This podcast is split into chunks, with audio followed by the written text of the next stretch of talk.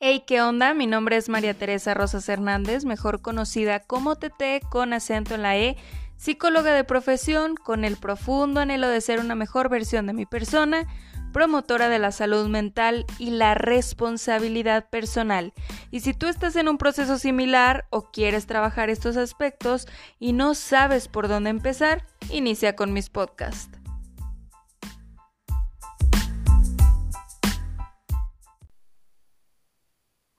Hey, ¿qué onda? Espero que estés teniendo un día lleno de aprendizaje, no importa cuándo escuches esto. Yo soy Tete con acento en la E, sabes que me encuentras en Spotify, YouTube, Instagram, todo como a prueba y error. Muchas gracias por estar nuevamente aquí. Fíjate que estoy muy muelona porque el día de hoy estoy estrenando mi micrófono. Les había subido en historias que me llegó hace dos semanas, pero apenas lo estoy estrenando. Esto pues con el objetivo de que mi contenido sea cada vez de mayor calidad, que te guste, que se escuche bien, que no te aburra, que no te abrume, etc. En las últimas semanas también te quiero platicar que he estado tanto analizándome a mí como a algunos compañeros del trabajo y me pareció muy importante hablar de un tema que más de uno podemos estar atravesando sin siquiera darnos cuenta. Sobre todo si te encuentras trabajando actualmente ya que pues el, el mundo laboral puede ser bastante tóxico. Sabemos que hasta cierto punto tener empleo el día de hoy es casi que un privilegio.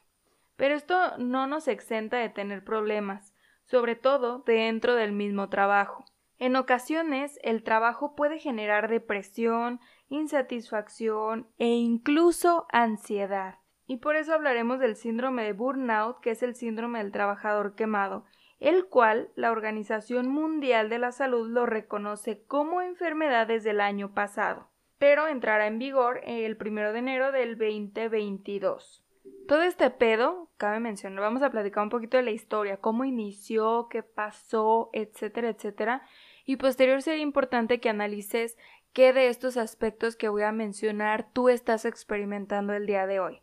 Entonces, este pedo inició en los años 70 por el psiquiatra Heber Freudenberg. Disculpen, pero mi inglés es pésimo y así lo va a ser hasta que me paguen las clases de inglés, ¿ok?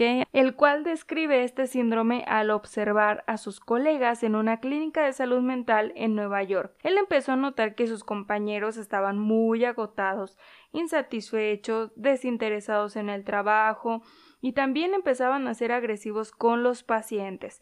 Cabe mencionar que no necesariamente pues se, se necesita agresión física, sino que pudo haber habido agresión verbal, psicológica o de algún otro tipo. Percibió que todo esto era generado por un ambiente laboral estresante.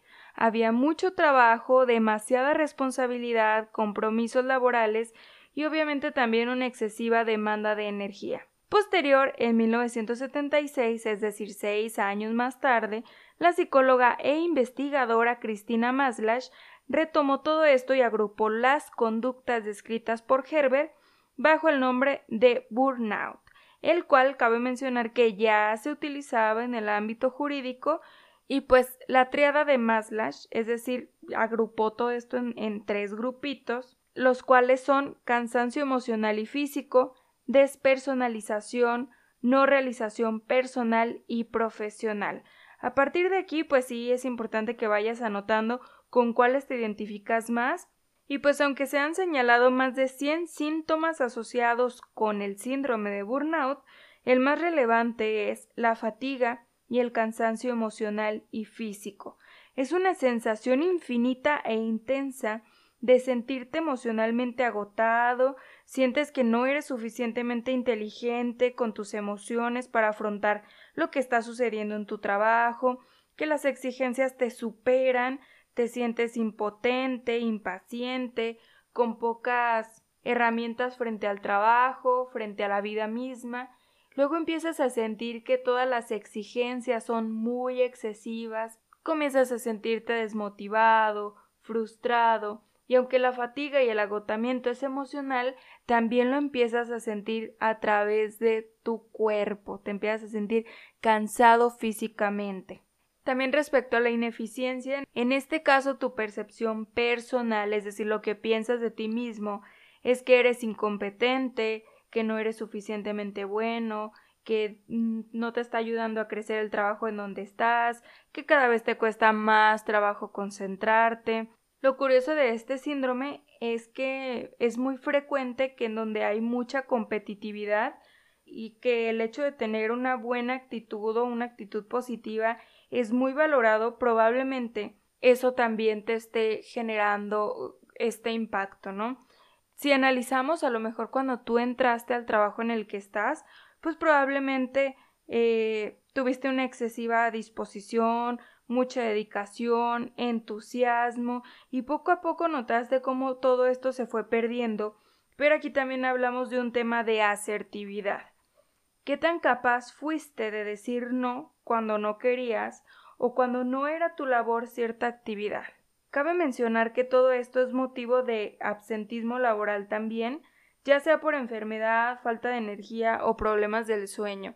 En algunas empresas se percibe como esto, o sea, absentismo, es decir, la gente falta frecuentemente porque se enferma de gripas, porque están muy cansados, porque no se levantaron, etcétera, y pudiera ser eh, en gran motivo o gran parte del motivo el síndrome de burnout.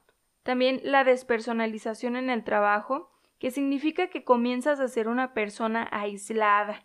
Evitas el contacto con tus compañeros, eres poco cálido, tirándole a frío en tus relaciones interpersonales, estás irritable y tu tolerancia es muy poca. En este punto la persona evita a toda costa las actividades extralaborales. Todo esto lo experimentamos con más frecuencia los profesionales de la salud, los maestros, personal de seguridad y cualquier profesión que brinde un servicio. Aparte de la triada de Maslash que acabo de mencionar, a nivel psicosomático, todo esto se siente a través de dolor de cabeza constante, dolor muscular y de articulaciones, insomnio, úlceras gastrointestinales, pérdida de peso o aumento de peso también, colitis, gastritis, entre otras sintomatología. Existen tipos de personalidad que están más propensos a experimentar el síndrome de burnout, como por ejemplo aquella persona que es muy sensible emocionalmente, que todo se lo toma personal, que todo le afecta y que tiene esta necesidad constante por estar rodeada de, de ciertas personas. Que aquella persona que es altamente dedicada en su trabajo, aquella persona idealista, también las personas ansiosas, las personas que tienen niveles altos de autoexigencia, es decir, que son muy duros consigo mismos, que tienden a ser muy perfeccionistas, aquellas personas que tienen pocas técnicas o pocos recursos en la resolución de problemas, y se le detona más fácilmente a aquella persona que es incapaz de tomar decisiones, que siempre le tiene que preguntar a alguien para poder decidir, que tiene una baja expectativa sobre las tareas que no, no siente que son tomadas en cuenta o que son valoradas, aquella persona que ya no tiene como ese contacto consigo mismo, que poco a poco fue perdiendo eh, esta conexión consigo mismo. Las personas que tienden a estar muy sobrecargadas de tareas y que aparte de todo su ocupación es poco estimulante, es decir, pues que ya no sienten que, que les está llenando, que les apasiona la labor que están realizando. ¿Cómo podemos prevenir este síndrome? Bueno, pues en primera, eliminando conductas que faciliten el estrés. Es decir, reduce toda responsabilidad que obviamente no comprometa el trabajo que tú ya tienes o las actividades que están estipuladas como tuyas, no comprometerte a realizar múltiples actividades que generen niveles altos de estrés.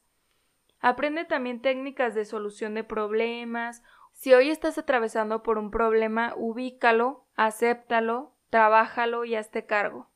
Identifica qué soluciones ya intentaste, cuáles te dieron resultados positivos, cuáles no, y esas déjalas de utilizar. Emprender una acción en el momento y nivel adecuado, es decir, ser asertivo. Reestructurar y resignificar los problemas, verlos de una manera un poco más objetiva, verlos desde diferentes puntos de vista, no centrarte solo en el mismo punto, puesto que no te va a llevar a ninguna solución. También intentar soluciones diferentes. Aprende técnicas de asertividad, escucha tus emociones y tus sentimientos, identifica el motivo que te generó determinada emoción, expresa lo que sientes sin reprimirlo, exige tus derechos también, no te dejes arrastrar por la emoción, aprende a decir no en el momento adecuado, fija objetivos, ten un diálogo interno positivo, Respira despacio de forma consciente, ayuda a combatir algunos efectos negativos originados por emociones negativas también. Haz descansos durante el día mínimo de 5 minutos. Esto es muy importante ya que al tener descansos continuos es más probable que evitemos estresarnos fácilmente por alguna situación. Márcate objetivos reales que realmente puedas cumplir, porque esto va a disminuir los niveles de estrés, ya que estás definiendo objetivos que realmente vas a poder cumplir, experimentando también gran satisfacción cuando lo logres. Fortalece vínculos con las personas con las que convives. Mantente en continua comunicación, confíales y compárteles lo que te sucede, lo que te preocupa Interésate también por lo que les pasa, alégrate por sus logros, duerme bien, cuida tu alimentación, evita el alcohol, busca un equilibrio interno, respirando, escuchándote, meditando, orando, expresando como mencioné lo que sientes, acepta eh, todos los aspectos de tu persona sin rechazar nada, vive el momento, vive en el presente. Recuerda también que el poder del pensamiento positivo aumenta la capacidad de pensar con flexibilidad y complejidad, haciendo más fácil encontrar soluciones a los problemas. También se vale aceptar que no podemos con todo. Todos tenemos ciertos límites. Si estás saturado de actividades, coméntalo con tu jefe para que puedan redistribuir las actividades con tu equipo de trabajo. Autorregúlate, busca estrategias que te ayuden a controlar tus emociones y tus conductas también. Mencionaré rápidamente el hermano del síndrome del burnout, que es el síndrome de estar quemado, y es el burnout, que es el síndrome de estar muy aburrido. La persona quiere hacer más de lo que se le exige, perdió interés en sus tareas, está aburrido, lo proyecta a través de la indiferencia, se siente sin objetivo, se siente frustrado. A la larga pueden estas personas padecer depresión en este caso, pues se recomienda practicar actividades fuera del horario laboral, realizar una lista de objetivos, hablar con sus superiores también para que les asignen más tareas o más actividades que vayan encaminados a las áreas que a lo mejor él, él quiere fortalecer o se quiere desarrollar. Y en todo esto también, en los dos síndromes, en cualquier situación por la que estés atravesando, cualquier problema que estés teniendo hoy día, lo importante también es tener herramientas de autoayuda. Trabaja mucho en tu seguridad, tu tranquilidad, tu autoestima, tu autoconocimiento, tu afecto y lo paciente que puedes llegar a ser contigo mismo. No olvides que si ya hiciste de todo y no has podido salir de estas situaciones, es de vital importancia que acudas con un especialista. No siempre podemos solos y se vale pedir ayuda. Ojalá que te haya gustado el tema y si tienes alguna situación, has pasado por esto o simplemente me quieres dar tu punto de vista, no olvides escribirme en Instagram a prueba y error. Estoy súper al pendiente de lo que me digas, de lo que opines y de verdad que me gustaría tener un poco más de contacto contigo. Muchas gracias por escucharme. Hasta el siguiente lunes.